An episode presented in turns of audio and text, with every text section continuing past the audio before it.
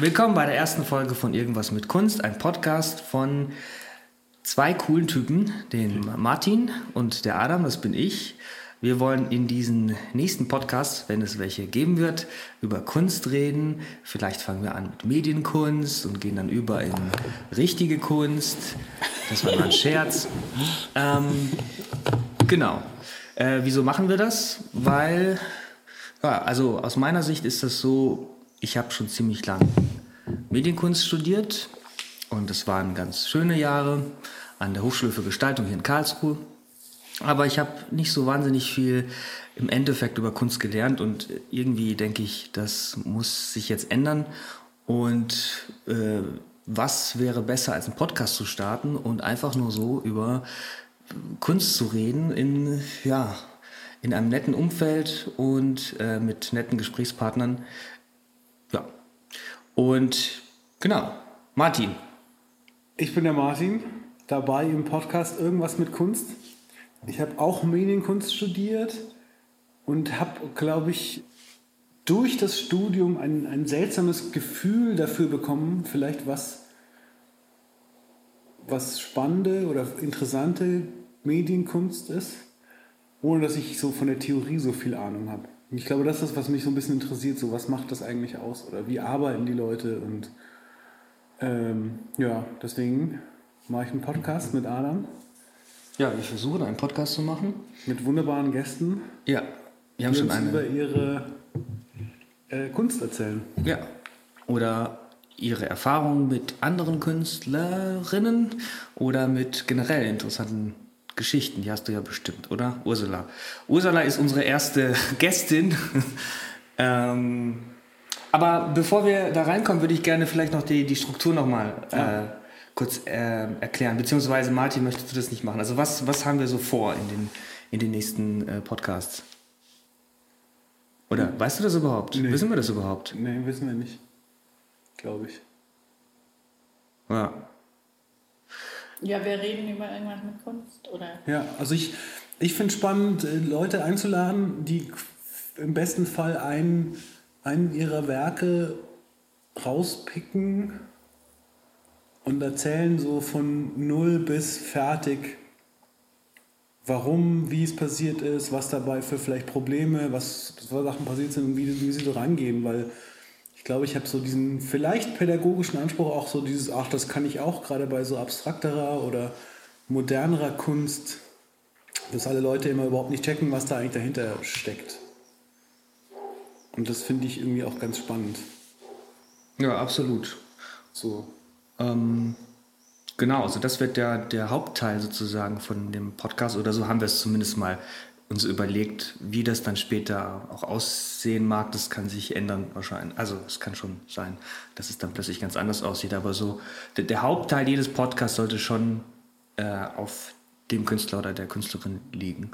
Und vorher werden wir vielleicht noch ein paar Geschichten raushauen, die wir ähm, auch so miterlebt haben, die ganz witzig sind. Weil da gibt es einige Sachen, oder? Also, die man schon erzählen könnte. Aus einem Medienkunststudium, was ja auch was relativ Besonderes ist. Also, es ist ja kein, keine richtige Akademie. Ist ja kein richtiges Studium. Es ist ja kein sozusagen. richtiges Studium, genau. Wollte ich jetzt nicht sagen, aber ja. Aber der Abschluss wird ja immerhin mehr anerkannt als von der Akademie. Das ist richtig, das, ja. ähm, Wie, wie meinst du? Also, wie anerkannt? Naja, unser Diplom ist mit Diplom. jedem Stu- Studiendiplom so. an einer Uni gleichzusetzen, wohingegen ein Akademieabschluss tatsächlich an mancherlei Orten gar nicht einen richtigen Abschluss ähm, gewertet wird. Also das habe ich mal mitgekriegt. Ich glaube zum Beispiel für Hiwi-Jobs oder so macht das tatsächlich einen Unterschied. Das ist aber hier überall. Ich glaube, ein Kunstakademieabschluss ist eigentlich gar nichts. Also so rein, rein aus der, aus der. Hochschul, aus der akademischen Hochschulsicht ist, ein, ist quasi der Abschluss an der Kunstakademie äh, nur so pro forma. Ja, weil du nie ein Ja. Nirgendwo brauchst, wenn du dich irgendwo bewirbst. Ich meine, das- Ja, aber der Unterschied ist, wenn man ein Diplom macht, jetzt oder auch wenn man zum Beispiel, was weiß ich, an der HFBK oder an der KM auch, wenn man jetzt noch ein paar andere Hochschulen, kriegt man ja irgendwie einen Master oder ein Diplom. Und der ist quasi auf derselben Stufe mit einem, also rein hochschultechnisch, mit einem Diplom Maschinenbau. Genau, das heißt, man kann zum Beispiel noch einen Master draufsetzen. So, einen- es gibt ja so Master, die unabhängig von dem sind, was man im Bachelor macht. Und dann kannst du halt dir das quasi einen Bachelor anerkennen lassen. Wohingegen, wenn du an der Kunstakademie bist, dann ist es schwieriger. Wahrscheinlich. Ja, meinst du, das funktioniert auch, wenn du Fotokunst äh, gemacht hast? Das ist ganz unabhängig davon, was man gemacht hat. Also zum Beispiel jetzt bei meinem jetzigen Job stand in der Beschreibung, also bei meinem jetzigen Brotjob sozusagen stand in der Beschreibung, dass ich ein Diplom oder einen äh, Hochschulabschluss brauche. Wie, Moment, also, du hast einen Brotjob, du machst jetzt hauptberuflich oh normale Gott. Arbeit? Okay, dazu kommen wir vielleicht später, aber das... Äh nee, okay. Aber, aber Umgekehrt will ich aber noch dazu sagen, dass ich auch als Künstler manchmal das Gefühl hatte, dass wiederum so Leute von der Kunstakademie dann irgendwie auch so einen Hochschulabschluss nicht gleichwertig anerkennen, weil man dann vielleicht tatsächlich ein bisschen weniger in diese Kunstwelt reingekommen ist, jetzt zumindest hier an der Hochschule für Gestaltung, wo wir studiert haben in Karlsruhe. Dazu habe ich direkt vielleicht eine Frage, weil ich habe das Gefühl, dass das in der und das ist aber so gefährliches Halbwissen, dass in der Kunstwelt der Abschluss auch gar nicht so wichtig ist, sondern eher welche Hochschule und bei welchem Professor. Genau, dieses Meistersystem ist eben ganz wichtig und dadurch, dass wir das in unserer Hochschule nicht hatten, ähm, kannst du dich zwar irgendwie als Schüler von jemandem bezeichnen, aber irgendwie ist es halt auch ein bisschen schwieriger. Ich hatte auch Probleme, irgendwie mich jetzt als Schüler von jemandem zu bezeichnen. Und ich würde dann nicht unbedingt die Leute nehmen, die mir dann wiederum in der Kunstwelt was bringen, also die mit einem größeren Namen, weil ich dann oft das Gefühl gehabt hätte, die haben mir jetzt auch nicht so viel beigebracht. Ja. Ähm, haben wir dich überhaupt schon ähm, vorgestellt. also vielleicht könntest du einfach ganz kurz sagen, wer du bist und was du genau gemacht hast und warum du hier bist. Das Warum du hier bist, musst du nicht beantworten, aber, aber vielleicht einfach. Man kann schon mal sagen, du bist auch eine Medienkünstlerin wie wir alle hier.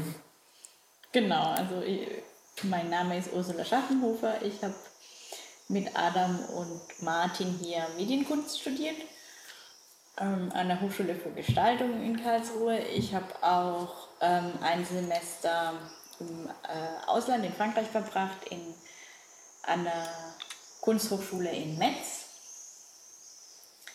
Und genau, und habe dann nach dem Studium versucht, weiterhin Kunst zu machen und da auch einige Projekte gefördert gekriegt und dann eben auch eine Künstler-Residency gemacht und, ähm, und ein paar Ausstellungen. Genau. Ja, und äh, du hast schon tatsächlich ziemlich viele Ausstellungen gemacht, äh, nachdem du das Studium äh, fertig hattest. Du hattest ja das Studium wann fertig? 2012? Mhm, ja. Das heißt, ein paar Jährchen nachdem ich angefangen habe. Ähm, und ich habe tatsächlich deine, dein Vordiplom. War das dein Vordiplom mit, der, mit dem an ja. die Wand kritzeln? Äh, wie hieß das nochmal? Äh, mein Vordiplom hieß About Blank. Das war eine Performance, eine fünftägige, an der, bei der ich ähm, von Sonnenaufgang bis Sonnenuntergang meine Gedanken auf eine Tafel geschrieben habe. Und zwar so, dass ähm, jeweils eine Schicht auf die andere geschrieben wurde. Das heißt, schlussendlich gab es diese Transition von weiß zu schwarz, also so einen Übergang sozusagen. Ich habe das auch mit, ähm, ich habe alle paar Sekunden ein Foto geschossen und dann schlussendlich auch eine Animation daraus gemacht, wo man eben diesen Übergang dann im Zeitraffer sieht. Das kann man ja jetzt auch äh, auf deiner Webseite sehen, beziehungsweise auf Vimeo hast du es hochgeladen, oder? Teile davon zumindest. Das ganze Video ist 40 Minuten. Mhm. Ähm, dementsprechend habe ich dann nur Teile online gestellt. Aber du hast Fotos gemacht von der ganzen Performance oder nur von einem Tag? Weil die, die ging ja über zwei, drei über Tage. Über fünf Tage. Über fünf Tage. Ähm, von allem. Von allem, okay. Ja. Genau, weil sonst hätte ich ja diesen Übergang nicht geschafft, von weiß zu schwarz. Also die Idee war eben auch, ja, so wie der Tag eben hell und dunkel wird, so könnte auch diese mhm. Performance ewig weitergehen und man könnte über das Schwarze wieder mit Weiß schreiben und hätte quasi ja so eine endlose Performance. Ja, aber wann würdest du mit Weiß wieder anfangen, wenn die, wenn die Tafel ganz schwarz ist? Ja, genau. Wann also ganz schwarz ist sie natürlich nicht geworden, aber ich hätte, genau, ich hatte eigentlich am Schluss die Tafel freigegeben für andere, um sozusagen meine Arbeit fortzusetzen. Das hat dann nicht ganz so gut funktioniert, aber das war ursprünglich die Idee. Echt? Wer, wer hätte das machen wollen? Also, Also bei der Vernissage haben da schon Leute angefangen zu Okay. schreiben und nur als ich dann nicht mehr dabei war, haben alle Leute auch angefangen, was drauf zu zeichnen oder ja. Also was der Gedanke macht. ist nicht so ganz fortgesetzt worden und ähm, war ja auch mal, also das finde ich auch das Spannende an dem Studium, dass man ja auch so Sachen versuchen kann und dann auch irgendwie gucken kann, weil ich meine, interaktive Kunst ist ja auch nicht so was, was jetzt schon so etabliert ist, obwohl es jetzt eigentlich schon ziemlich alt ist. Und wenn, dann ist interaktive Kunst ja eher dann auch wiederum mit elektronischen Medien zu, äh, zu sehen quasi. Das heißt, so eine Tafel freizugeben ähm, ans Publikum ist, ähm, ja, ist die Frage. Also vielleicht in dem Museum mit Aufsehern würden die Leute dann auch nicht irgendwas drauf zeichnen. Ich weiß es nicht. Ähm, ich fand es eigentlich auch gar nicht so schlimm, dass Leute jetzt was drauf gezeichnet haben. Also Ja, ich finde eigentlich, also das, das Schöne daran und irgendwie war das, würde ich sogar auch sagen, einer meiner, ja, ich würde so, meine zweite richtige Performance-Arbeit und meine erste Performance, die auch in der Öffentlichkeit stattgefunden hat. Und ich glaube, deswegen bin ich da auch so ein bisschen dran hängen geblieben, weil ich diese Konzentration mag. Also Diesen Flow, ne? ja, man kommt dann eben in den Flow rein, weil man hat sich eben diese, eine Performance hat ja auch immer eigentlich so Restriktionen, die man sich am Anfang gibt und dann sagt, also eben so ein klares Konzept, was einem aber in dieser Zeit, finde ich, auch viel mehr ermöglicht, so in diesen, in so einen anderen State of Mind zu kommen, weil man alles andere ausblendet in dem Moment oder ausblenden kann. Und das kann man erst, wenn man eben so, ich finde, ich kann das erst nach einer gewissen Zeit. Also ich kann das nicht in den ersten fünf Minuten so. Deswegen sind für mich auch so Performances, die dann irgendwie zehn Minuten dauern. Also für mich hat das dann weniger Reiz.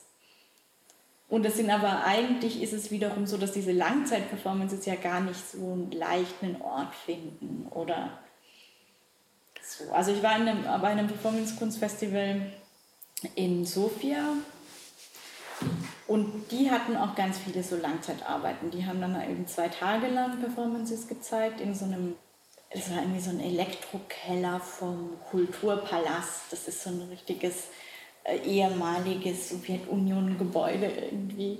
Also sehr, sehr spannend. Und da waren auch doch viele, die dann auch so den ganzen Tag was gemacht haben zum Beispiel. Ja, das fand ich schon sehr spannend. Ich musste auch nur ganz kurz, auch in diesem Barcelona, in, in, in dem Museum. Oder war das woanders? Oh Gott, ich weiß es gar nicht mehr. Auf jeden Fall kenne ich noch die Arbeit, habe ich irgendwo gesehen. Da waren Wände. Also das war irgendwie nicht ein besonderen Ausstellungsraum oder so. Das waren einfach Wände in, in so einem Gang äh, neben zwei Ausstellungsräumen. Und die eine Wand war weiß angemalt, die andere war schwarz. Und man hat so richtig gesehen, dass die das gemalt haben, also einfach aufgehört haben. Und da habe ich mir den Text gelesen da, äh, dazu. Weil wir ja schon mal, äh, Martin und ich äh, haben ja schon mal darüber debattiert, wie man, wie man Kunst äh, quasi erlebt und äh, nicht. Nein, ist egal. Dazu kommen wir vielleicht später Ob man den Text braucht. man den Text braucht oder nicht. Auf jeden Fall habe ich den Text dazu gelesen und das war super interessant. Also die Idee, von, das Konzept von der Arbeit war, man hat zwei, man hat zwei Maler beauftragt, also wirkliche Malermeister sozusagen. Und die haben den Auftrag bekommen, der eine sollte die Wand weiß malen und der andere sollte die Wand schwarz malen. Und, äh, und dann haben die sich halt, genau, und dann haben sie sich halt ständig überstrichen und äh, dann haben die halt Tage dran einfach hin und her gemalt. Und einfach das Konzept fand ich schon, Ja, also diese Arbeit ist ist- natürlich auch im, im Zusammenhang mit meiner Arbeit About Blank aufgetaucht, ähm, im, um das so in den Kontext zu bringen. Ach so, du Ich habe sie kanntest die. tatsächlich noch nicht gesehen, aber ich kenne das Konzept. Okay. Ähm, und wenn du jetzt sagst, dass du das tatsächlich auch, also da finde ich es wieder schade, dass man, dass man das dann auch so stehen lässt, ohne dass man die Performance noch sieht, weil für mich ist dann eigentlich ohne die Performance ja. die, äh, die Arbeit vielleicht auch, ja, ist die Frage, äh, es ist halt dann nur so, so dieses Überbleibsel, das ja bei Performance ist dann oft irgendwie so das ist, was man dann halt zeigen kann. Aber ja, aber. Aber ja, wenn man da stimmt. eh Maler anstellt, also ich wusste, das wusste ich tatsächlich nicht, dass das einfach nur normale Menschen sind, die die, also was heißt normale Menschen? Normale Menschen. Aber dass es halt nicht die Künstler selber sind, die das machen, sondern dass die das quasi diese Performance unter Anführungszeichen Anleitungen an jemand anderen weitergeben. Also unter Vorbehalt, ich, ich glaube, es war so, aber ich bin nicht hundertprozentig sicher. Es macht ja Sinn. Ich meine, ich meine, die Maler müssen sich ja gedacht haben, bestimmt eh, also was, was, was soll das? Ich meine, wieso ist das Kunst? Oder ich warum? Aber egal. Nicht, dass es Sinn macht, weil ich finde, ähm, dass tatsächlich dieses, dass für mich die Kunst oder das Besondere an der Performance-Kunst ist die Selbsterfahrung, die man dabei macht. Also für einen mhm. selber. Und diese Hoffnung, dass diese Selbsterfahrung sich auch auf den Zuschauer dann transportiert. Und dafür muss man, glaube ich, schon ein bisschen überzeugt sein von dem, was man macht, weil wenn ich jetzt nur angestellt werde, dann und mir dann eben denke, was ist das bescheuert? ich meine, vielleicht kommen die dann auch in so einem State of Mind rein und haben plötzlich so eine künstlerische Inspiration. Ja. Aber ich meine, ähnlich irgendwie mit dieser großen Ausstellung von Marina Abramovic im MoMA, ähm, wo das, wo das ja auch irgendwie erstmalig eine Idee war. Die hat zwar schon sich andere Künstler wirklich gesucht und die dann ja geschult, damit die dann quasi die Performances von ihr und auch von ihr und Ulay nach, also reenacten können während der Ausstellung. Mhm. Ähm, weil's, also weil eben Performance-Kunst, also, also ich verstehe es aus dem einen Aspekt, weil ich eben sage, wie du jetzt erzählt hast, von dieser Schwarz-Weiß-Arbeit, die dann irgendwo nicht mehr das dann so übrig war. Ich finde, dann fehlt halt was. Also insofern kann ich verstehen, dass du dann andere anstellst, das zu tun. Aber irgendwie ist es schon, also ist es eben eine ganz große Frage auch, glaube ich, in der Performance-Kunst so. Ich, ich habe eine Frage dazu, weil, also du sagst sozusagen, es ist so ein State of Mind, aber ein Teil jetzt für mich von außen wäre ja, wenn ich eine Performance mache, ist es sozusagen die Grundform von Performance. Es gibt jemanden, der was tut und es gibt mindestens eine andere Person, die zuschaut. Oder? Nee, du kannst ja auch eine Performance für die Kamera machen. Dann hoffst du natürlich auch, dass es jemand Dann ist sieht. aber die Kamera eine Art Zuschauer. Also die Frage wäre, könnte ich nicht in den State of Mind gehen? Also wenn ich sozusagen... Könnte er mich auch im Keller einsperren und genau das machen? Ohne dass ich das performe. Also für ich habe immer das Gefühl, es muss irgendeine Art von Publikum geben. Ich finde, dass das Publikum oder das Wissen um das Publikum eine gewisse Konzentration dazu mhm. gibt. Wenn du etwas nur für dich selber machst, dann kommst du nicht in dieselbe Art von konzentrierten mhm. Gefühl rein. Oder ich weiß es nicht. Vielleicht schwerer zumindest. Ich glaube auch, dass dieses State of Mind, von dem ich spreche, das ist bei mir halt, weil ich mich, glaube ich, hauptsächlich schon als Performance-Künstlerin sehe, ähm, ist das halt, ist Performance dieser Weg, dahin zu kommen. Ich glaube aber auch, dass Malern, die irgendwie tagelang vor ihrer Leinwand stehen und dann da ein Bild malen, genau das gleiche Gefühl, oder was heißt das gleiche, aber dass es halt ein, der ähnliche State of Mind ist. Ja, aber nicht, so. nicht jeder ähm, hat diesen State of Mind. Es gibt ja auch Konzeptkunst. Ne? Also ich glaube nicht, dass die in so ein State of Mind. Aber vielleicht sind die vorher in einem State of Mind und dann können sie diese Ich glaube Konzepte nicht. Ich glaube, die kommen nicht in den State of Mind. ja, es ist. Äh, ja, das ist die große Frage. Aber für mich ist das schon so was, eben, was irgendwie Kunst auch ausmacht. Und was, was, wo ich sogar sagen würde, das ist dann auch die, macht für mich dann den Unterschied ob ich selber den Kunst auch ansprechend finde oder nicht, weil so eine spontane These jetzt vielleicht, dass Super, dieser, genau sowas. dieser State of Mind einen, also halt äh, dieses Gefühl vermittelt, dass das Kunstwerk dann auch authentisch von jemandem ist, wenn du das betrachtest. Oder erlebst oder welche Art von Kunst es dann auch immer ist, hörst oder so. Und dass für mich eigentlich Kunst vor allem dann spannend ist, ähm, wenn man merkt, dass der Künstler da was von sich auch reingelegt hat. Also sprich, ja, und dieses von sich was reinlegen ist vielleicht dieses, ich bin in diesen, diesen State of Mind gekommen und, und habe nicht drüber nachgedacht, was man denkt, bin ich dann auch nicht so ganz drüber nach, okay, was, also man kommt halt von diesem rationalen Denken mehr in so ein gefühlvolles Denken oder gefühlvolles Handeln dann eigentlich. Also du, das ist dann halt eher du, nach Bauchgefühl gemacht sozusagen. Ja, intuitive Kunst. Ist das nicht ein ja, Schimpfwort? wobei die intuitive Kunst, also das ist eben dann die große Frage, weil ich meine, in meinem Fall, weil meine Arbeit steht ja im Vor, vor Ja, du hast vor, ja immer bevor ein Konzept, ich anfange, genau. ist ja das Konzept und da ist die Denkarbeit. Es ist beides. Es ist sozusagen dieses, dieser, dieses Konzept erlaubt mir auch für diesen bestimmten Rahmen in diese intuitive Geschichte reinzugehen und dann auch wieder rauszugehen, vielleicht. Ja, und das alles hattest du schon ein Jahr, nachdem ich angefangen habe an der HFG. Und wie viele Jahre nachdem du angefangen hast? Das war ein Vordiplom, das heißt, es muss das dritte Jahr gewesen sein. Ja, Drittes Jahr. Ähm, auf jeden Fall hast du dann zwischenzeitlich natürlich ziemlich viele andere Sachen gemacht. Genau. Also ich habe jetzt mal hier auf dem Tisch, ich weiß nicht, ob das irgendwie äh, gut ist oder schlecht, aber ähm, einfach ein Experiment. Ich habe einfach mal so ein paar Bilder ausgedruckt von deiner Homepage, von deinen Arbeiten. Und ich dachte, vielleicht könntest du, weil wir wollen ja jetzt nicht alle äh, deine Ausstellungen alle durchgehen, außer du hast eine spezielle, die du äh, gerne vielleicht erzählen ich würdest. besonders erzählen will.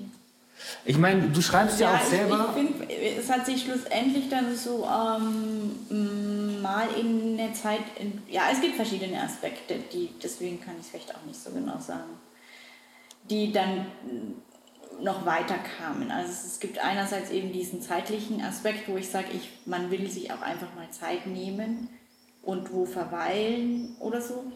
Und dann gar mit dem zusammenhängen vielleicht auch gibt es diesen Aspekt, dass ich es spannend finde, ähm, zu gucken, wie sich Wege, tägliche Wege oder überhaupt Wege, die man schon gemacht hat, wiederum in einem selber manifestieren oder so. du drehst das jetzt einfach mal um. Das ist, das ist Also ich zeige der Ursula ein Bild von ihrem eigenen Video. von Sie muss erkennen, von welchem Video das war und von welcher Arbeit. Oh, das ist, das ist ein lustiges Spiel, was wir Das ist eigentlich. meine Arbeit ähm, No Beach, die ich in äh, St. Petersburg Was siehst du, was siehst du auf dem Bild? Also erstmal versuch mal zu erklären, was du auf dem Bild siehst. Müssen wir das nicht erklären? Ja, okay. Ja, Erklär du das. Spannend.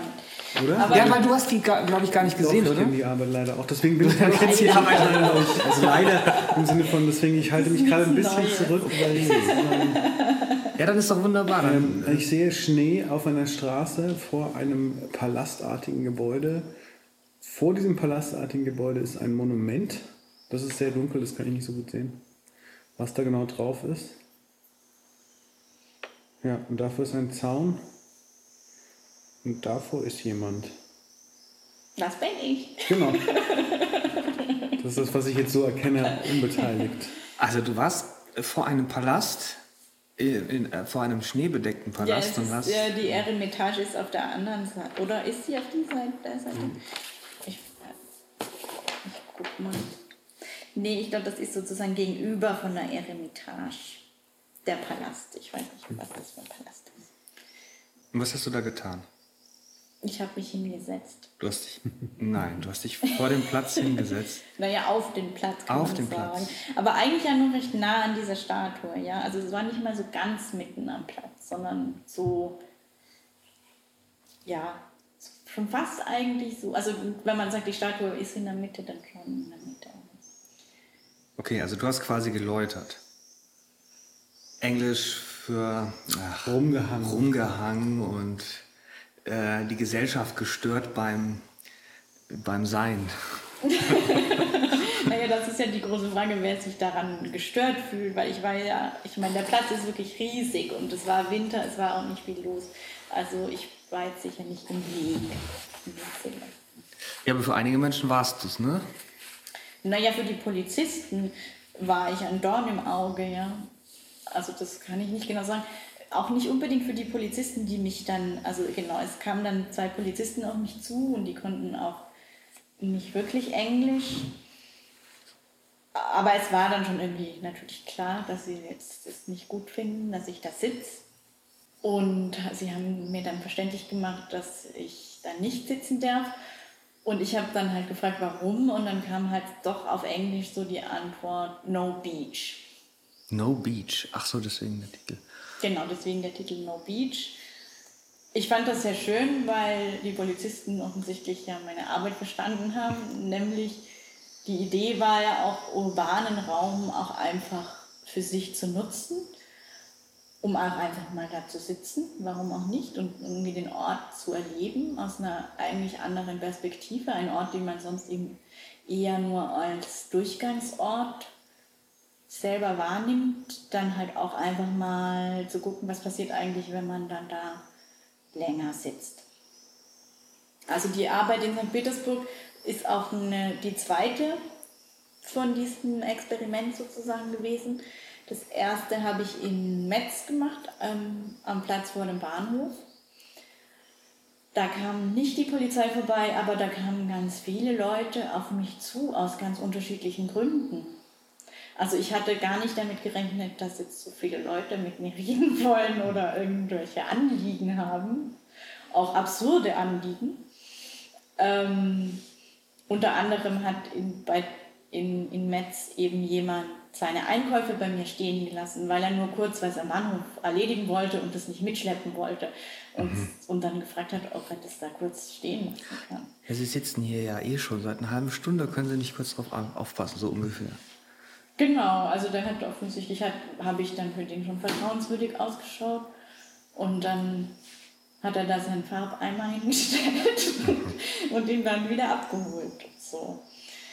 Also ja, also eigentlich so Geschichten, wo du denken würdest, das ist inszenierend eigentlich schon fast. Oder es war dann auch irgendwie, finde ich, das Spannende, was es dann auch ausgemacht hat, eigentlich auch bei No Beach, so wo du dich, äh, wo du natürlich als Betrachter auch die Frage stellen kannst, ist es jetzt echt oder inszeniert.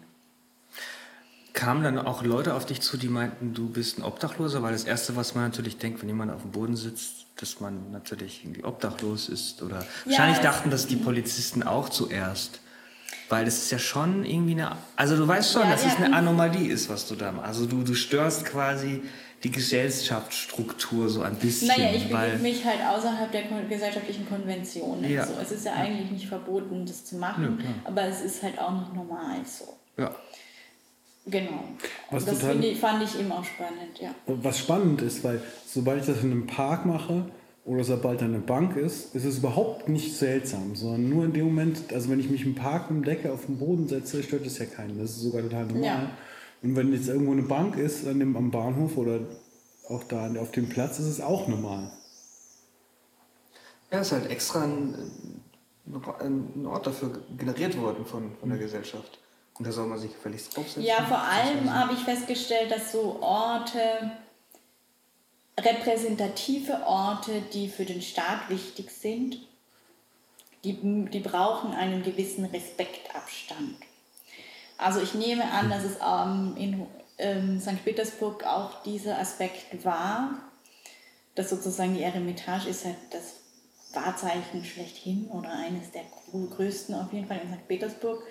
Und ähm, um sozusagen diesem Gebäude, das indirekt vielleicht auch den Staat repräsentiert, irgendwie Respekt zu zollen, muss da quasi ein gewisser Abstand gehalten werden von Leuten. Die dürfen das irgendwie fotografieren und die dürfen da auch so lange stehen, wie sie wollen und das angucken, aber sobald sie sich hinsetzen, ist es vielleicht respektlos oder so.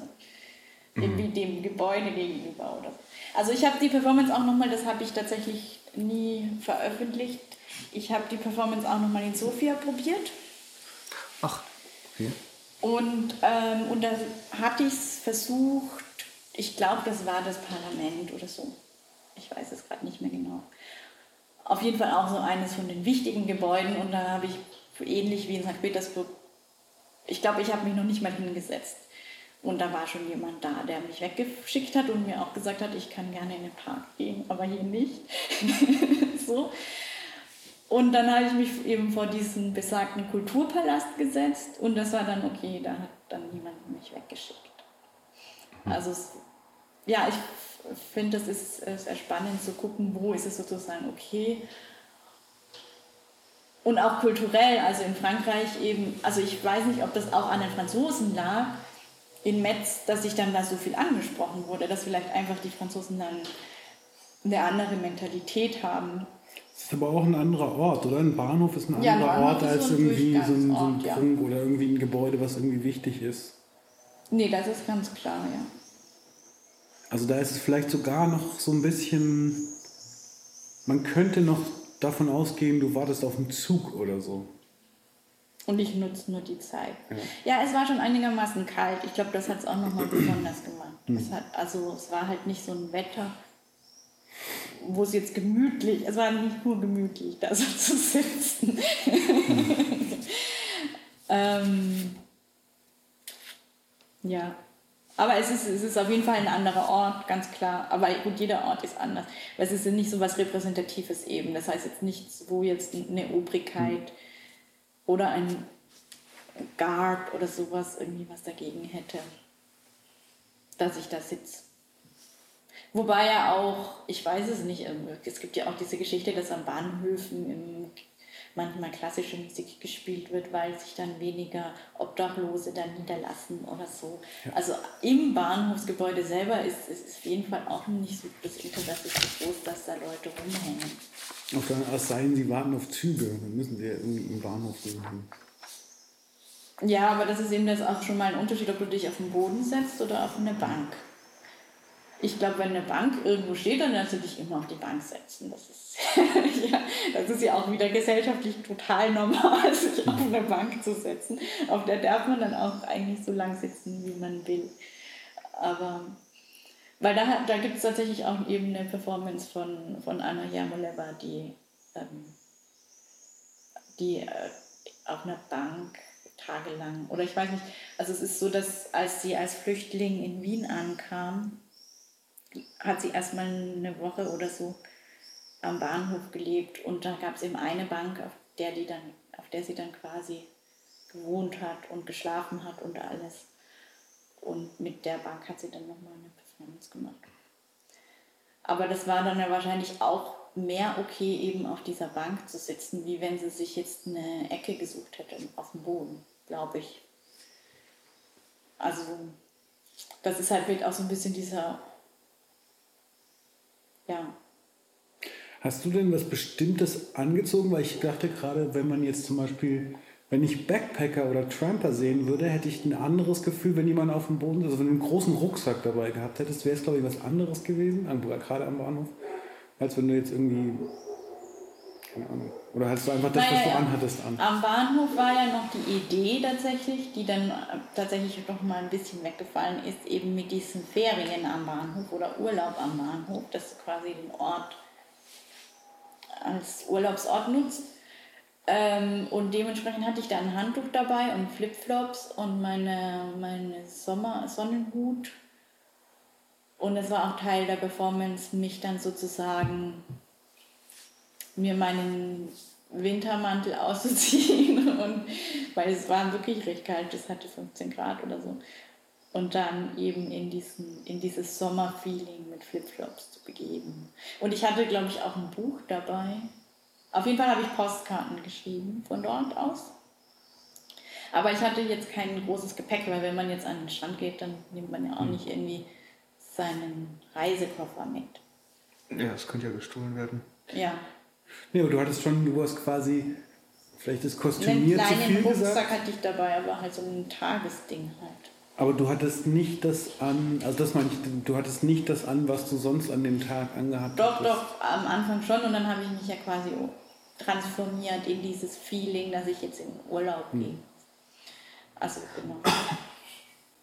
Ja, aber das war dann schon irgendwie eine andere Performance, als, als wenn du jetzt, wenn jetzt einfach nur deine normalen Klamotten anhättest. Also was, was war die Intention davon, dass du, also was war die Idee dahinter, dass, dass du äh, an den Strand gehst oder in den Urlaub gehst? Also was, das ist ja schon eine andere Aussage, die du da triffst dann, finde ich. Also, weißt du, wenn, also... Naja, es ist ein eigentlich, insofern ist die Idee dann ja vereinfacht worden weil die Ursprungsidee, die dann sozusagen war, warum soll ich nicht auch Orte in der Stadt einfach nutzen, um dort Urlaub zu machen, so eine Stunde Urlaub sozusagen, ähm, hat sich transformiert zu, was passiert eigentlich, wenn ich mich eine Stunde wohin setze. Ach so, das eine kam vor dem anderen. Das mit Vielleicht, dem Urlaub, ja. Das finde ich gar nicht so schlimm. Wie kam okay, denn diese ursprüngliche okay. Idee? Ist ja einfach irgendwie weil man kommt, weil gerade vielleicht auch bei Performance ist es vielleicht ja gar nicht so, also so einfach irgendwie zu sagen, okay, wie, wie funktioniert das dann? Also bist du eines Tages aufgewacht und hast gesagt, warum? Also ne, so von, oder wenn man so, ich finde es eben spannend zu betrachten, so was was davor, weil wie gesagt, theoretisch könnte sich ja jeder an den Bahnhof setzen, oh, es ist aber dann keine Performance. So. Also kannst du diesen ähm. Prozess beschreiben, wie du, was hast du vorher vielleicht auch irgendwie, wie viel hast du vorbereitet oder auch nicht vorbereitet absichtlich? Also ja, also wie ich auf die Idee gekommen bin, das ist ja immer ein schwieriges Thema. Ich merke ja, dass manchmal Sachen auch so innerlich heranwachsen und plötzlich ist es dann irgendwie da. Ähm, in dem Fall war das auch Teil von einem Seminar. Es gab in, in, an der Hochschule in Metz ganz viele so Seminare, wo man so Themen gekriegt hat, was ich nach wie vor nicht unspannend finde, hm. was mir dann auch an der HFG so ein bisschen abgegangen ist, weil manchmal wirklich so Themen auch Inspiration sein können, vor allem wenn sie offen gehalten werden und, und auch so die Arbeiten, die dann rausgekommen sind, haben sich ja dann selten wirklich geähnelt oder so. Und was, was war das Thema? Wenn ich, also ja, ich, das ist die große Frage. Weil das meine ich mit, wie kam die Idee, wäre ja dann, unabhängig davon, ob das jetzt eine Hochschule war, was nicht die Beschäftigung mit Thema XY hat, irgendwie so. Das müsste ich mal rausfinden, ob das Thema vielleicht sogar Urlaub war oder so. Aber ich glaube es eigentlich gar nicht. Ich kann mich gerade auch nicht mehr erinnern, was die anderen so gemacht haben. Vielleicht finde ich das hm. irgendwann wieder raus. Ähm, auf jeden Fall hast du einen Hang zu so äh, freien Räumen, Natur. Irgendwie, du kommst ja auch aus Innsbruck, ne? Das haben wir jetzt äh, festgestellt. Innsbruck ist ja äh, ist in Österreich, nicht? Und ähm, was mir aufgefallen ist, du hast ziemlich viele Innsbruck-related Projekte. Wieso ist das so? Und du lebst ja vor allen Dingen immer noch hier in Karlsruhe. Du bist quasi stecken geblieben hier in Karlsruhe. Wie viele, muss man dazu sagen. Du auch. Ich auch, naja. Aber äh, das ist faszinierend, dass du, naja, warum ist es faszinierend? Also eigentlich ist es ja schon klar, wenn man aufwächst irgendwo, dann bezeichnet man ja das ja als, idealerweise als seine Heimat. Äh, das trifft, trifft auf ziemlich viele zu, auf mich jetzt nicht besonders, aber aber es gibt, also du würdest es wahrscheinlich so bezeichnen, oder? Ich gehe davon aus. Ja, schon, ja. Du hast also diese krasse ähm, Verbindung zu dieser Heimat und ähm, wahrscheinlich ist es auch der Grund, warum du öfter da, du bist da wahrscheinlich öfter da, ne? Ja, klar. Also ich bin öfter da. Ähm, der Grund, weswegen ich dann nach dem Studium zurückgegangen bin, war tatsächlich eine Idee, die aus meiner Diplomarbeit weiterentwickelt wurde oder was heißt weiterentwickelt, also die da so hervorgegangen ist. Bei meiner Diplomarbeit habe ich mich ja direkt mit meiner Familie beschäftigt. Ähm, Moment, das war deine Familie? Ja. Ich, also ich habe die ganzen Texte gelesen, aber irgendwie habe ich das Wichtigste über. Aber dazu kommen wir vielleicht später zu deiner Diplomarbeit. Aber natürlich, ich wollte jetzt. Dazu kommen wir später noch. Ja, das habe ich, war Ich finde, das ist für die Arbeit überhaupt nicht so wichtig. Also ich finde ich jetzt so, dass es für die Arbeit gar nicht so wichtig ist, ob das deine Familie ist oder nicht. Also ich glaube, für mich war es, glaube ich, wichtig. Zu machen, weil man natürlich einen ganz anderen Zugang hat oder einen persönlichen Zugang. Okay, sollen wir gleich zu der Arbeit springen, weil die Leute ja, wissen. Vielleicht. Okay, du hast, du hast dein Diplom gemacht 2000, wann war das? 12. 2012. Ähm, ja, ich habe dazu auch ein Bild, aber ich glaube, dazu brauche ich nicht so viel zu erklären. Du kannst eigentlich selber äh, erklären, obwohl hier, Also bitteschön. du hast einen schönen Plan. Ich habe einen schönen Plan. Jetzt er, er, erklär mal kurz, was auf diesem Blatt Papier zu, zu sehen ist. Ähm, genau, der, der, das ist quasi ein Grundriss der Wohnung oder der Versuch eines Grundrisses der Wohnung, in der ich aufgewachsen bin, bis ich 13 war. Also eben nicht nur ich, sondern ich mit, sondern eben meine ganze Familie. Ich habe drei Geschwister und natürlich meine Eltern auch. Und ähm, ja, die Idee ist tatsächlich auch in Frankreich geboren zu einem Thema. Also da gab es das Thema, ich weiß auch gar nicht mehr, wie das Thema hieß, aber es gab ein Thema. Heimat, nicht? Ah, doch, ich weiß wieder, wie das. Das Thema war, es war einmal. Das war einmal. Genau. Und das war so ein Drei-Stunden-Seminar. Man hat ein Thema gekriegt und innerhalb von drei Stunden musste man was machen. Und bei Es war einmal hatte ich dann eben so diese Idee, stimmt, ich ich könnte mich versuchen daran zu erinnern, wie denn dieser Grundriss von dieser Wohnung, in der ich aufgewachsen bin, aussah. Und das Zeichnen. Und ich fand es total krass, dass sozusagen in diesem Zeichenprozess die ganzen Erinnerungen so aufploppen und im Wesentlichen du den Ort nicht neutral irgendwie abgespeichert hast, sondern eben, das ist alles verknüpft mit, den, mit ganz vielen Kindheitserinnerungen und aber auch mit so Geschichten, die, man, die irgendwie so als so in so eine Familienchronik eingegangen sind. So. Also so Geschichten, wo ich genau weiß, das ist, erinnere ich jetzt nicht nur mich, dass das passiert ist in der Ecke, sondern das wird wahrscheinlich meinen Familienmitgliedern ähnlich gehen. Und dementsprechend hat mich dann total interessiert, eben ob diese These, dass es meinen Familienmitgliedern ähnlich geht und dass man diese kollektiven Erinnerungen dann irgendwie hat, die man mit seinen Familienmitgliedern oder eigentlich ja dann später auch mit Freunden oder Partnern und so weiter teilt, ähm, ja, die auch irgendwie so aufzuzeigen ein bisschen. Und dementsprechend habe ich diesen Versuch, diesen, der eigentlich ursprünglich ja als Selbstversuch gestartet hat, dann eben auch mit meinen Geschwistern gemacht. Das heißt, äh, bei dir irgendwo in der Schublade ist dann auch so ein Grundriss. Ja, der ist ein bisschen größer, das habe ich auf, ja, auf, Also du hast es äh, zuerst gemacht. genau. Und war der so exakt wie, wie der von deinem Vater? Ähm, es ging eigentlich schlussendlich überhaupt nicht darum, wie exakt. Also darum ging es mir eigentlich gar Ja, ja, nicht. ich weiß, aber für mich ist es interessant.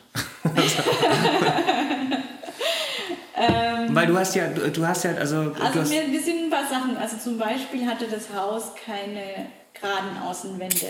Das ist mir zum Beispiel entfallen. Tatsächlich ist die Küche so nach innen versetzt gewesen. Aber mein Bruder hat das auch nicht gezeichnet. Aber hier ähm, würde quasi. ja, die Ursula zeigt gerade auf ein Blatt Papier mit. Strichen. Genau.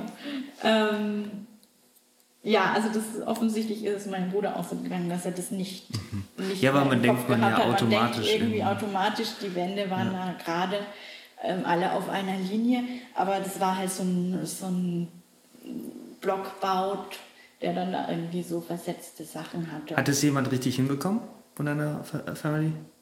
Äh, das so schräg Maßstabs. Ja, das hat ihm, glaube ich, mein Vater gezeichnet, dass er dann, dass diese Ecke Ah, ja. da drin ist. Äh, was ganz spannend war, ist, dass mein Vater dann zum Beispiel so, so für den das sehr wichtig war, irgendwie immer zu gucken. Ähm, dass der eine Balkon nicht größer als der andere war, sondern einfach nur länglicher.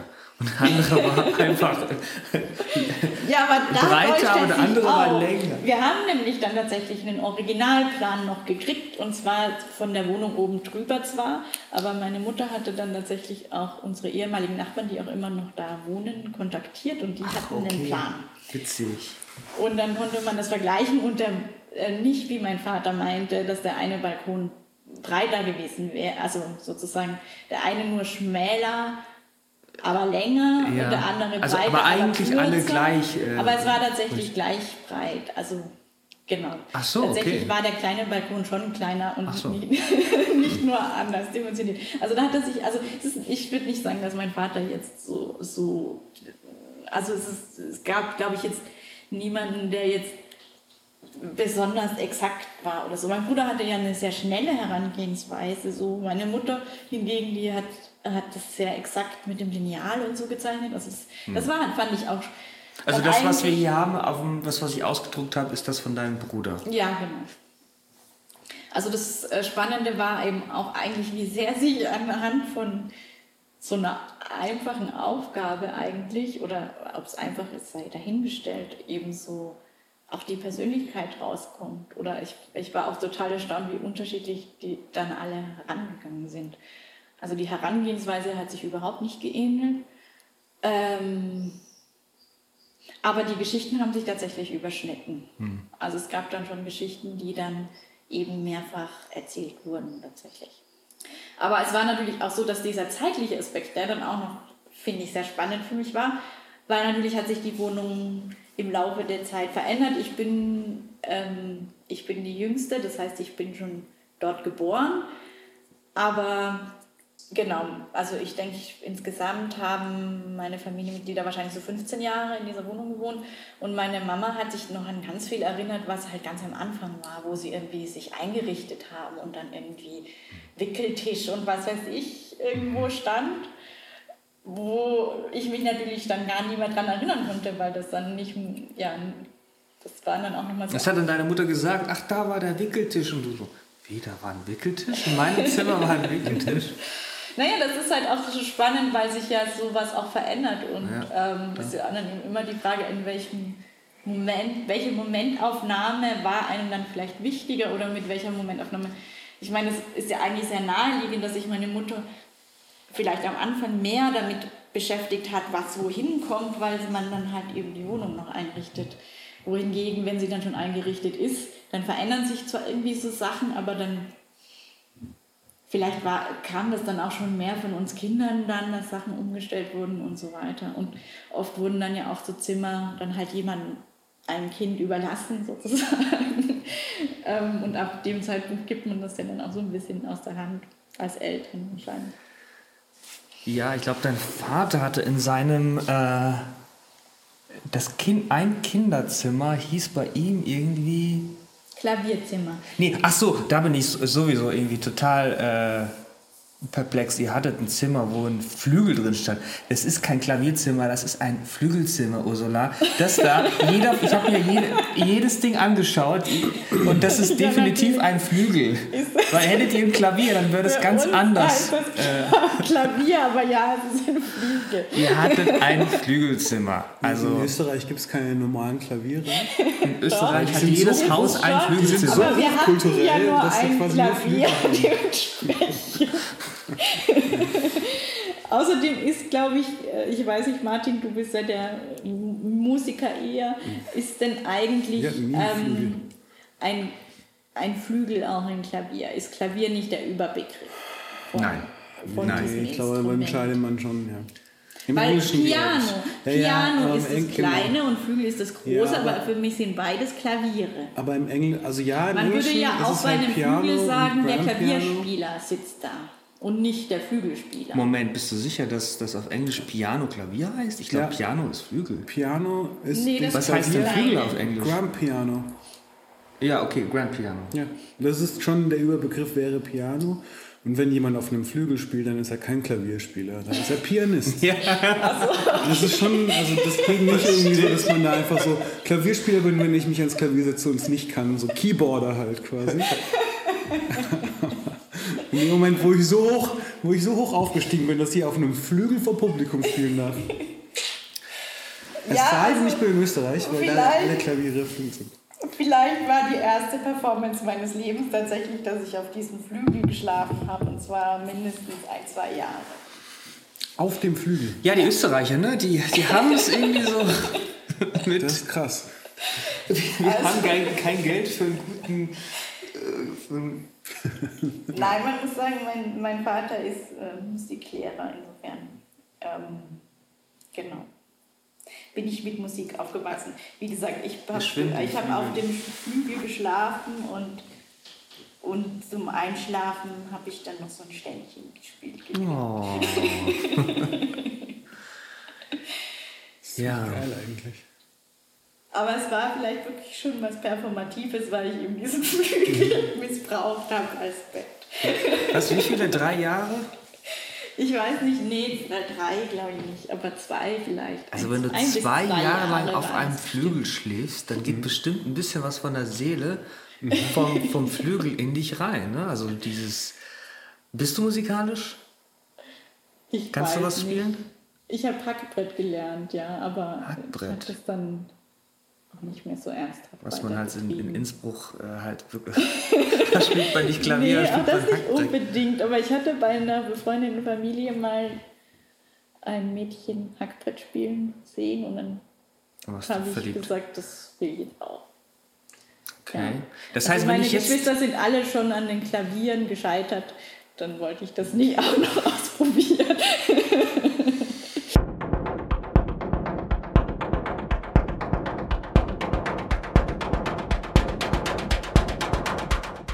Nachfrage zu vorhin. Du hast gesagt, du hast nach dem Studium versucht, Kunst zu machen. Warum versucht? Ich finde eigentlich, dass es alles, was man macht, äh, irgendwie auch ein Versuch ist. Ähm, klar kann man sagen, ich habe auf jeden Fall auch Kunst gemacht. Ich meine, was, ist, was bedeutet das überhaupt? Aber ähm, Also offensichtlich hast du ziemlich viel Also ich glaube, dieses Versuchen bezieht sich tatsächlich, ähm, ich habe das vereinfacht ausgedrückt und eigentlich bezieht sich das Versuchen auf, ich habe versucht von der Kunst oder mit der Kunst zu leben, so. Genau, und das ist ähm, insofern ein Versuch, weil man ja nicht davon ausgehen kann, irgendwie, dass es automatisch klappt dass man jetzt auch, um seinen Lebensunterhalt zu bestreiten, irgendwie genug verdient mit Kunst. Und das finde ich nämlich sehr interessant im, im Bezug auf, also das bedeutet ja was. Es wird ganz oft das quasi, machst du was erst ernsthaft? Wir haben in unserem letzten Gespräch äh, über Intention und Ernsthaftigkeit von Sachen irgendwie gesprochen. Und ich bin zumindest der Meinung, wenn man was, man muss was ernsthaft machen, damit es Kunst ist. Also wenn ich mich jetzt ohne Hintergedanken auf die Straße setze, ist es für mich keine Performance oder zumindest keine gute. Nee, klar. Und ähm, aber, und das ist das Lustige, dass ja das Geld verdient, nee, davon leben zu können, ist meistens der, der Punkt, den wir uns selber setzen. Also das tue ich auch. Ähm, weil man das sonst irgendwie so ein bisschen als Hobby sieht. Und ich weiß nicht, ob das der richtige Punkt ist. So. Nee, ich glaube, das Problem ist nicht, dass man dass ich es jetzt deswegen als Hobby sehe. Das Problem ist eher, dass du von was leben musst und dass es dir viel mehr Freiheit gibt, wenn du es. Naja, das, darüber kann man diskutieren. Aber im Vor- vordergründig könnte man auf jeden Fall meinen, dass es dir mehr Freiheit gibt, wenn du nicht nochmal zusätzlich einen Job machen musst, weil du dann ähm, zeitlich und finanziell flexibler bist. Und ich habe mich schon manchmal im Nachteil gefühlt, ähm, vielleicht anderen Künstlern und auch jungen Künstlern gegenüber, die vielleicht auch einfach Unterstützung immer noch von jemandem kriegen, finanzieller Art, um dann machen zu können, was sie wollen und dann auch wirklich ihre ganze Energie auf die Kunst zu konzentrieren und, die, und vielleicht auch mal Geld auszugeben, um auch in eine coole Residency zu kommen oder sowas, weil du es dir halt leisten kannst. Und es gibt genügend bezahlte Residencies und es gibt genügend Ausstellungen, für die du Geld zahlen musst, damit du reinkommst, was ich jetzt zwar aus Prinzip schon nicht tun würde bei Ausstellungen, aber bei Residencies kann man natürlich drüber streiten, weil ich finde nämlich, dass so eine Residency unter Umständen schon ein sehr kreatives Umfeld bietet und einen coolen Austausch mit anderen. Und für mich persönlich was ist es eigentlich so, dass ich aus meinem Alltag rausgehen muss, um wirklich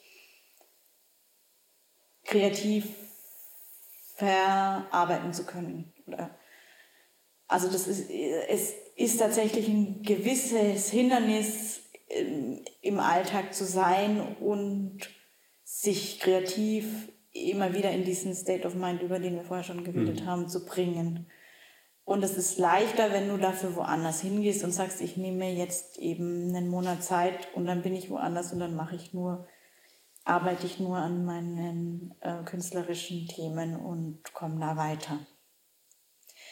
Und das kann man sich aber nur erlauben, wenn man halt nicht abhängig, finanziell abhängig ist von dem Job, den man noch regelmäßig macht, nebenbei.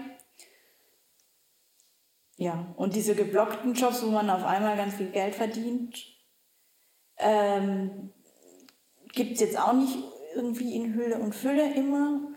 Und da hat man wahrscheinlich auch das Problem, dass man danach wieder, selbst wenn man sich die Freiheit nehmen könnte, vielleicht weil man dann erstmal mehr Geld hat, dass man halt auch nicht genau weiß, wann so ein Job wiederkommt.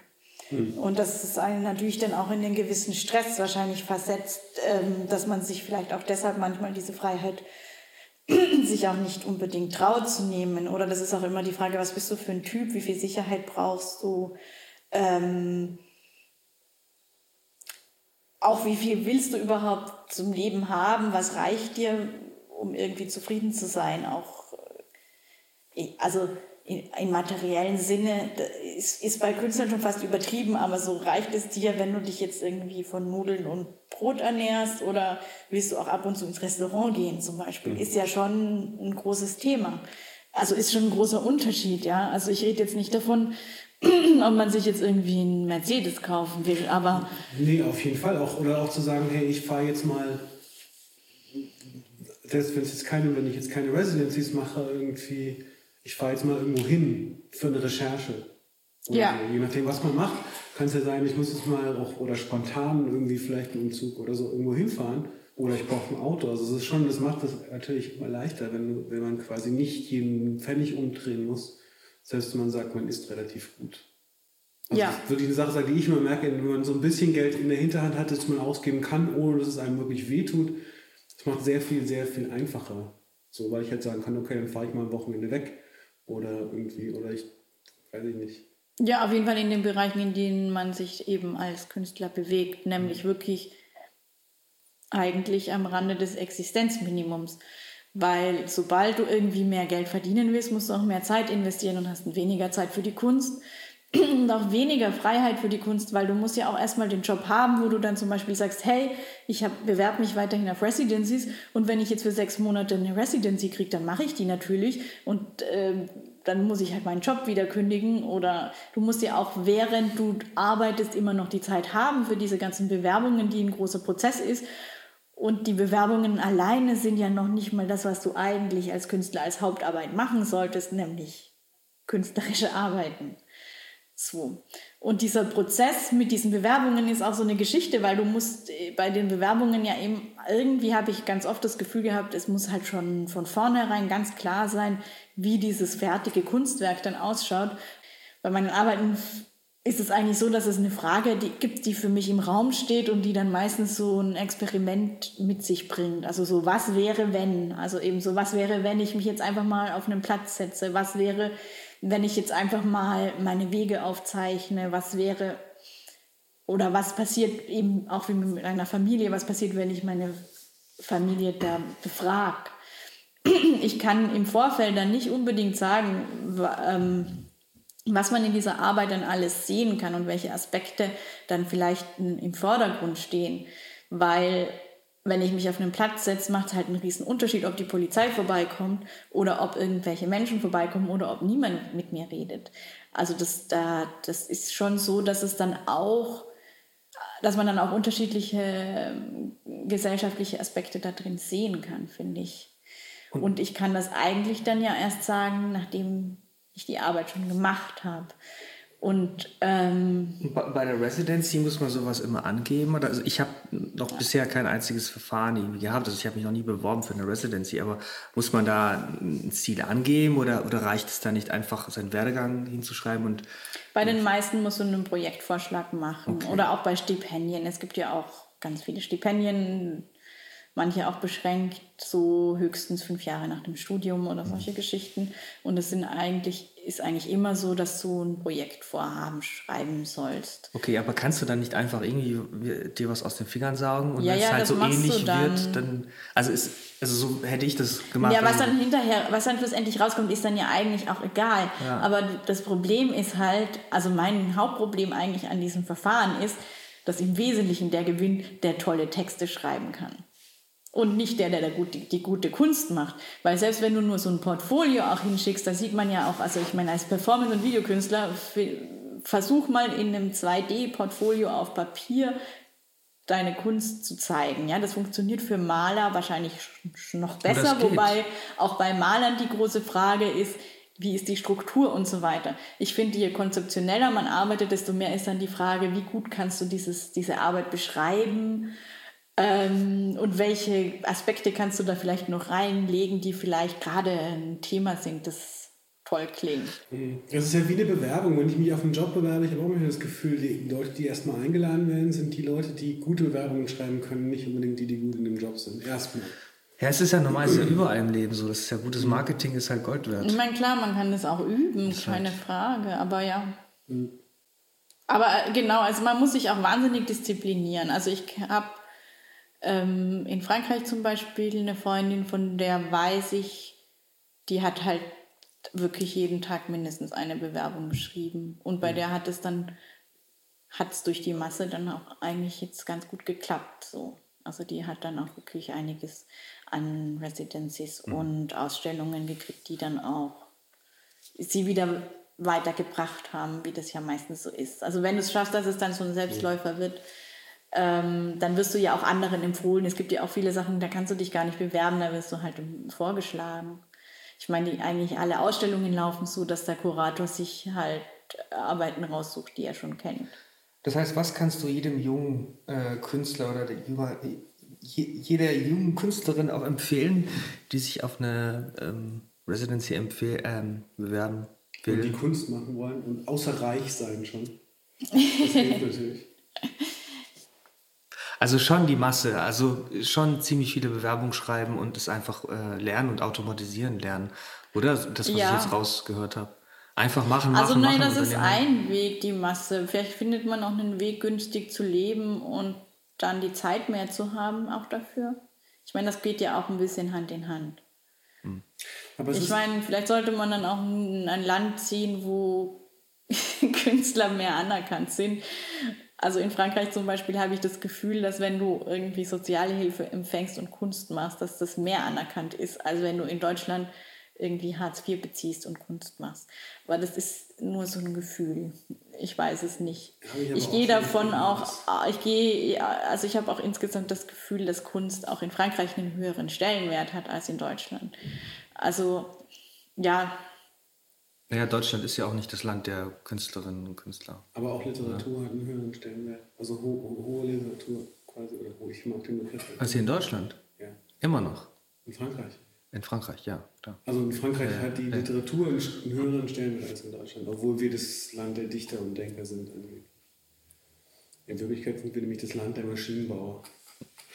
Wir sind gut in Mercedes. Ja, aber auch nicht mehr so lange, ne? Ja. nee, aber ähm, Nee, weil ich meine, es ist, äh, ich meine, irgendwo muss die Zeit ja auch herkommen, diese eine Bewerbung pro Tag zu schreiben und dann vielleicht trotzdem noch an Kunstwerken weiterzuarbeiten und wenn dann was klappt, dann auch dran zu bleiben an, an neuen Themen und, und immer einen Schritt voraus zu sein und so weiter. Also da muss man sich halt ja, ich hatte da gar nicht so ein schlechtes Konzept, weil ich halt einfach einen Tag in der Woche gearbeitet habe und das hat dann halt einigermaßen gereicht, um meine Grundkosten zu decken. das ist, sorry, wenn ich das kurz einwerfen darf, weil das ist nämlich das, warum ich das auch ein bisschen gefragt habe, weil ich in der Zeit eigentlich dich immer als Beispiel genommen habe, dass es funktioniert.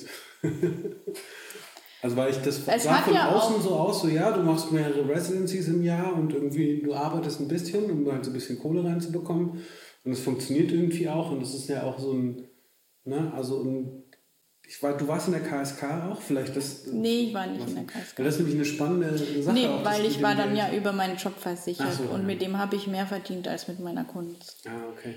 Ja. Weil das ist auch, man kommt in die Künstlersozialkasse, ähm, erst einmal einen bestimmten Wert an Geld mit seiner Kunst verdient im Jahr und man fliegt raus, wenn man ihn unterschreitet. Das ist nicht so wahnsinnig viel, aber das ist eben auch das Spannende. Die KSK sieht dich als Künstler an, wenn du damit Geld verdienst. Ja, aber sogar eher auch mit Verkäufen. Also da, ich weiß nicht, ob es immer noch so ist, aber da, ob dann Förderungen dazu zählen oder ja. nicht, ist auch nicht immer klar. Also bei, weiß, bin ich weiß nicht bei allen, aber. Ich glaube, sie haben das mal geändert, ja. Bei Filmen aber ich, sind Förderungen drin. aber nee, weil das auch so eine lustige Sache ist. Man sagt, okay, du darfst, du bist, du darfst dich Künstler nennen, wenn du damit so und so viel Geld verdienst. So. Ja, es ist ja nicht nur Künstler nennen, es ist ja auch darüber versichert zu sein. Ja. Ähm, und du musst dafür ja auch Abgaben zahlen sozusagen. Das heißt, irgendwo muss das Geld ja herkommen. So. Ähm, ich wollte noch irgendwas fragen. Ach so, Versuch. Du hast dann aufgehört und hast arbeitest jetzt Vollzeit. Ja, 80 Prozent, aber ja. 80 Nee, also man muss sagen, es hat schon funktioniert, aber ähm, ich habe mir vorgestellt, ich habe das fünf Jahre lang gemacht und ich habe mir schon vorgestellt, dass es ein bisschen schneller geht oder mhm. dass es wirklich irgendwann ein Selbstläufer wird. Und ich habe aber auch festgestellt, dass ich, dass ich vielleicht von meiner Persönlichkeit oder von meinem Durchhalte- und Durchbeißvermögen dann doch nicht alles mitgebracht habe, was man vielleicht mitbringen müsste. Ein kleiner Einwurf von mir. Du hast, du arbeitest beim SWR, darf man das sagen? Ja. Und zwar schon seit 2013. Das heißt, du arbeitest beim SWR schon. Nee, Vielleicht seit 2011 eigentlich sogar. Seit 2011 Weil sogar. ich habe als ah, studentische ja. Aushilfe angefangen. Okay, das heißt, äh, quasi ein Jahrzehnt arbeitest du fast schon beim SWR. ja. Und äh, das ist ja schon äh, bemerkenswert, so ein bisschen. Also du, du ziehst auf jeden Fall so eine Karriere äh, an beim SWR. nee, habe ich ja überhaupt nicht. Also das ist ja irgendwie, das war ja mein Brotjob so. Und wie das halt auch so läuft, wenn man dann mal ein bisschen drin ist, dann kann man halt auch leichter bleiben. Also tatsächlich hieß es, also ich war, habe da als studentische Aushilfe angefangen, weil ich hatte eine, eine ja so eine Art BAföG aus Österreich, eine Studienbeihilfe. Und diese Studienbeihilfe ist ausgelaufen, weil ich dann zu lange studiert habe. Und dann musste ich mir einen Job suchen, damit ich irgendwie. Ähm, also ich wurde schon auch noch von meinen Eltern im Studium unterstützt, aber ich habe damit sozusagen reicht, habe ich dann diesen Job angefangen. Mhm. Eigentlich wirklich nur aus finanziellen Gründen erstmal. Ähm, ich fand es da aber dann schon auch ganz nett und spannend und so einmal die Woche. Das hat ganz gut gepasst. Und dann hieß es aber, ja, wenn du jetzt ein Diplom machst, dann können wir dich leider nicht mehr weiter beschäftigen.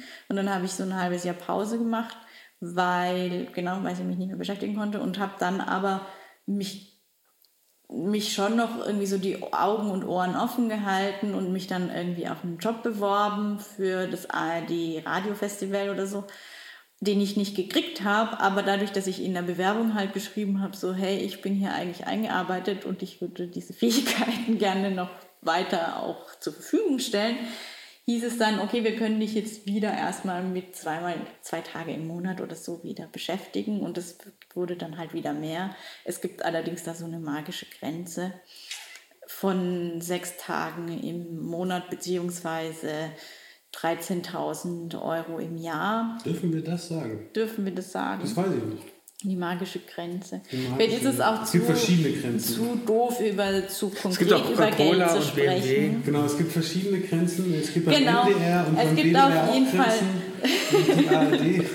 so eine Finan also ja, es gibt so eine finanzielle Grenze, die man dann nicht im Verdienst überschreiten darf.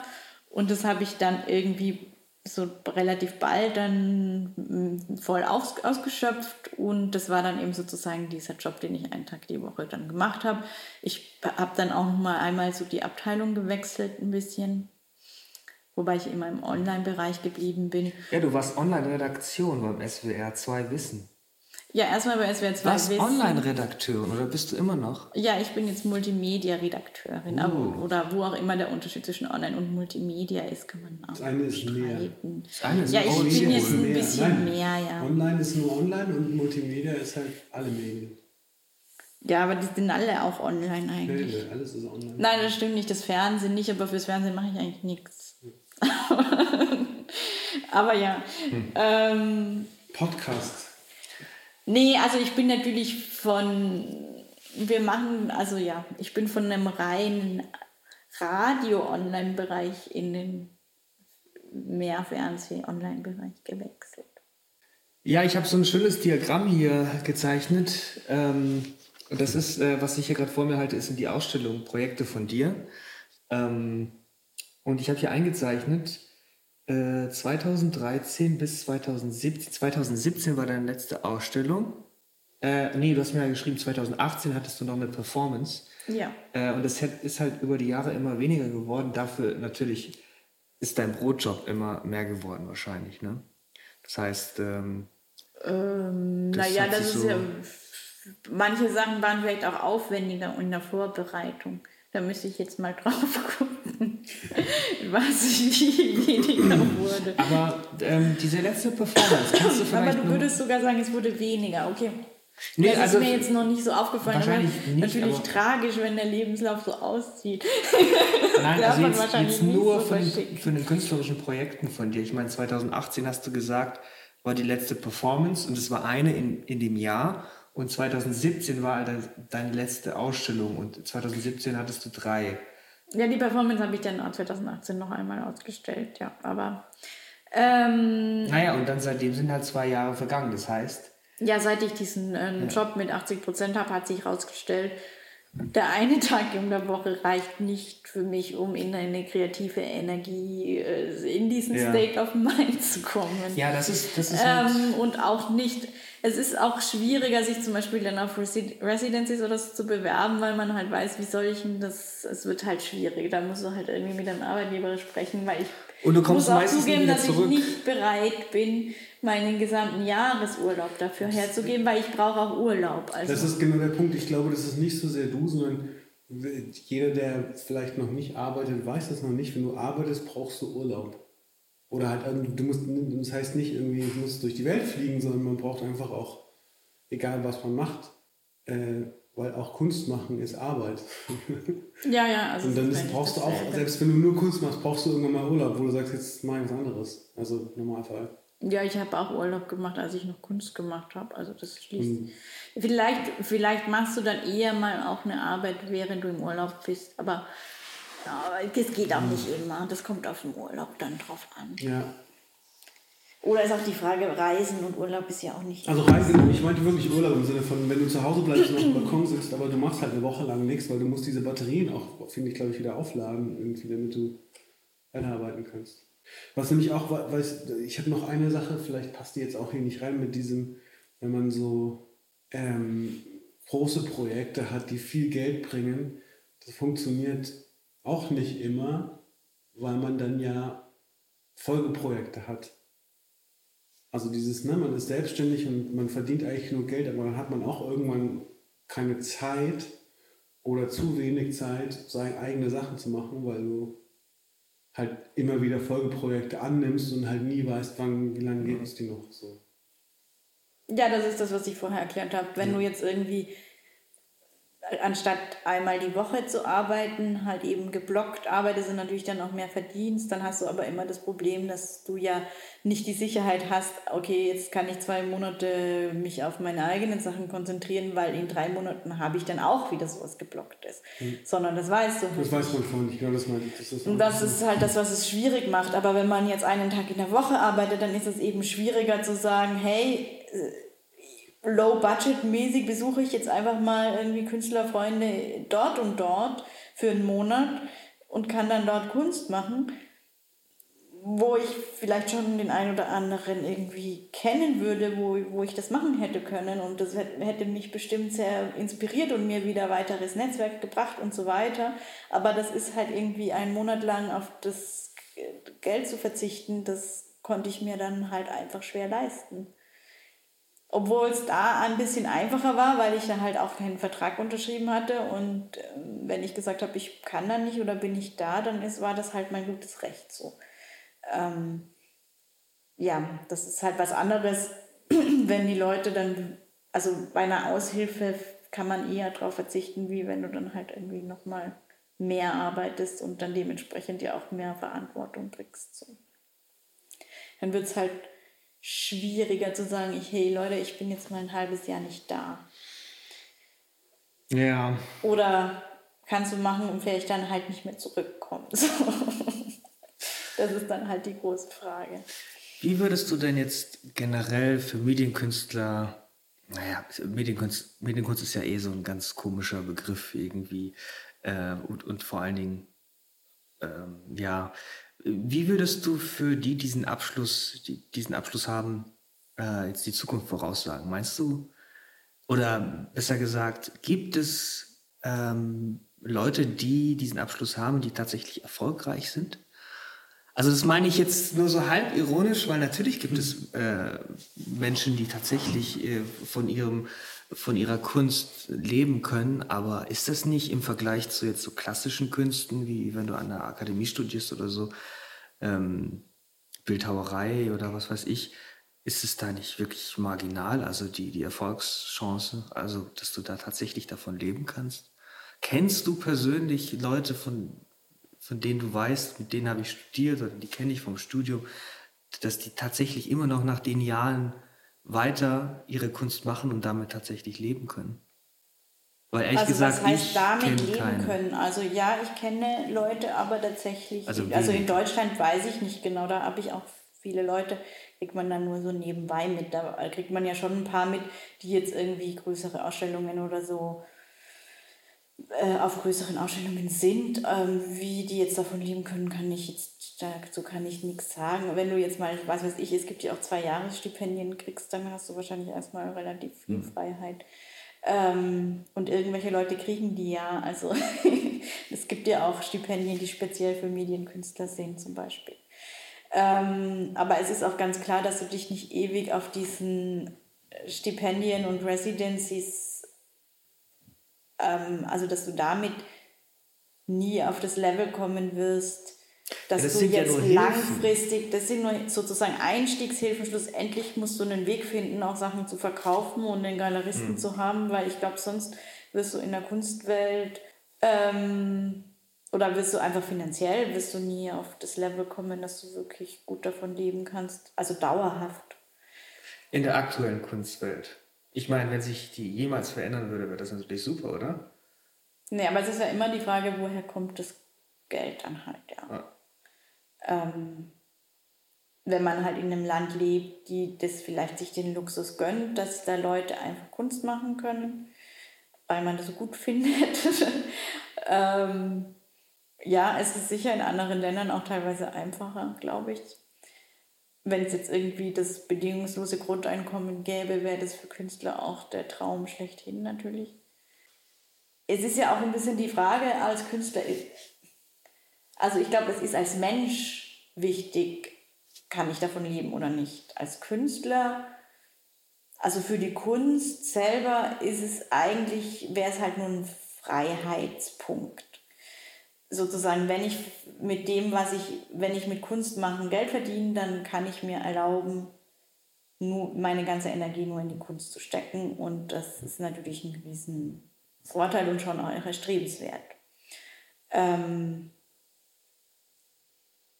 aber tatsächlich wäre für mich immer das erstrebenswerter gewesen, als jetzt das Geld in der Hand zu haben, sagen wir mal so. Ähm, was aber auf jeden Fall noch ein Punkt ist, ich habe auch festgestellt, dass es auch Künstler gibt, zumindest wenn man jetzt so guckt, bei den, bei den älteren, bekannteren Künstlern, gibt es welche, die haben zwar das Geld, aber die haben auch nicht die Freiheit weil die dann wiederum abhängig von den Käufern sind und dann vielleicht auch Angst haben, mal was Neues auszuprobieren, weil das ist nicht das, was gefragt wird, das ist nicht das, was die Käufer fordern, das ist nicht das, was der Galerist wahrscheinlich von dir gerne sehen würde. Und du kannst damit total scheitern.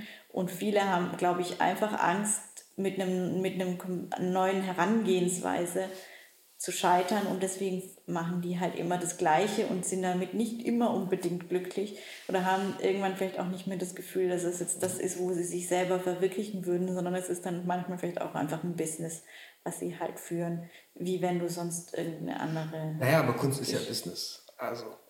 nee, ist es das? Ja, also ich finde, das ist das ist, das ist, das ist eigentlich der, der wichtige Unterschied für mich.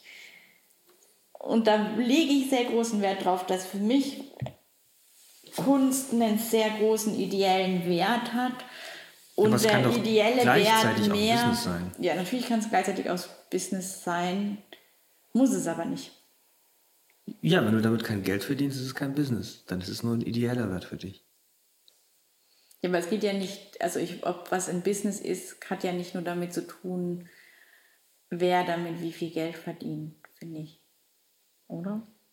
Nee, also du kannst auch ein Business machen, was dennoch ein anderes Ziel hat. Ja. Also außer mehr Geld verdienen. Business ja. heißt einfach nur, das wird, damit muss irgendwie Geld umgesetzt werden, sonst funktioniert es nicht. Das heißt nicht die maximale Gewinnspanne. Also was ich halt irgendwie so, ich glaube, das ist so ein Ideal von vielen vielleicht auch einfach ist, zu sagen, hey, ich kann davon leben oder vielleicht habe ich auch einen anderen Job. Ich habe mal jemanden kennengelernt, der hat auch Medienkunst studiert und der meinte, naja, er macht sein, sein Brotgeld, macht er mit Grafikdesign und macht aber nebenher so irgendwie seine Sachen. Und das hat, hat er gesagt, ob das stimmt, weiß man ja dann immer nicht. Ne? Wie viel macht er dann von dem einen und dem anderen. Aber das ist halt ganz, manchmal gibt es so eine Kombi irgendwie, die dann ganz gut funktioniert. Aber meistens halt nicht. Ja, nee, aber diese Kombi, äh, so leben ja die meisten Künstler. Ne? Also so habe ich viele Jahre genauso gelebt. Genau, ja, das also ich ist halt so was Deutsches und es ist auch was, was mit Medienkunst zusammenhängt. Ich glaube auch deshalb äh, sind vielleicht die Medienkünstler in der Kunst dann weniger geworden, weil... Weil man damit tatsächlich Geld verdienen kann. Weil man Wissen, halt auch man anderes in anderen Branchen dann... Genau, ja. aber gleichzeitig das Zeug, was du machst, super schwierig zu verkaufen. Ja, das ist natürlich auch. Ein Gemälde auf einer Leinwand kann ich verkaufen, weil es einfach einen materiellen Wert hat. Da Man sieht die Leute ins, in, kann ich mir, genau. ins Wohnzimmer hängen. Eine Performance ist schlecht. Kann ich mir sehr schlecht ins Wohnzimmer hängen. Ich würde es machen, aber. Ah, das wäre schon.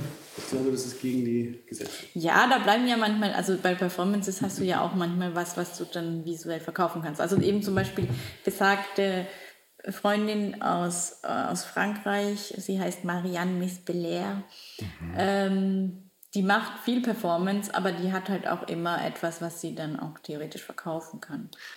Ich muss dazu einhaken, also, weil wir von, von Arto, also wir machen das ähnlich. Wir haben nämlich auch so eine Art, wir nennen das Artefakte, ein Wortspiel aus Artefakte. Äh, das kann man kaufen. Äh, das sind so quasi wie Artefakte eben Überbleibsel aus Arbeiten wie eben ein Pinsel oder sowas, die kann man dann auf unserer Seite äh, kaufen. Also jetzt habe ich, jetzt habe ich Arthur schon in der ersten Sendung äh, reingebracht, aber das, das, das, ist, ja. das ist kein Problem, weil das wird wahrscheinlich öfters jetzt kommen. Ne? Also mhm. ich muss dazu sagen, ähm, Sag doch mal die Webseite. Genau, also die Webseite, mal, was genau, was ist es? Arthur Black ist eine Künstler- und Künstlerinnenplattform, die wir, ja, eine Kunstwissenschaftlerin haben wir mit drin und äh, ich bin da auch drin, mache den, ähm, den technischen Part.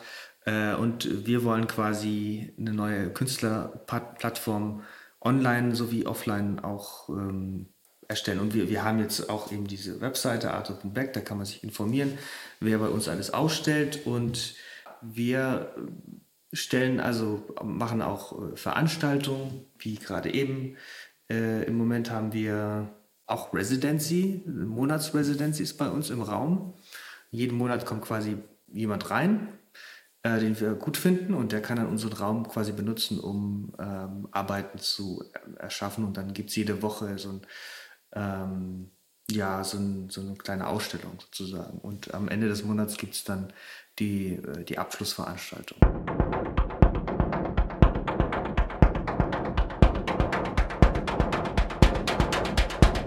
So, herzlich willkommen zurück. Eigentlich wollten wir nur eine kurze technische Pause machen, aber unsere technischen Probleme waren dann so groß, dass wir äh, den letzten Teil nicht mehr senden werden.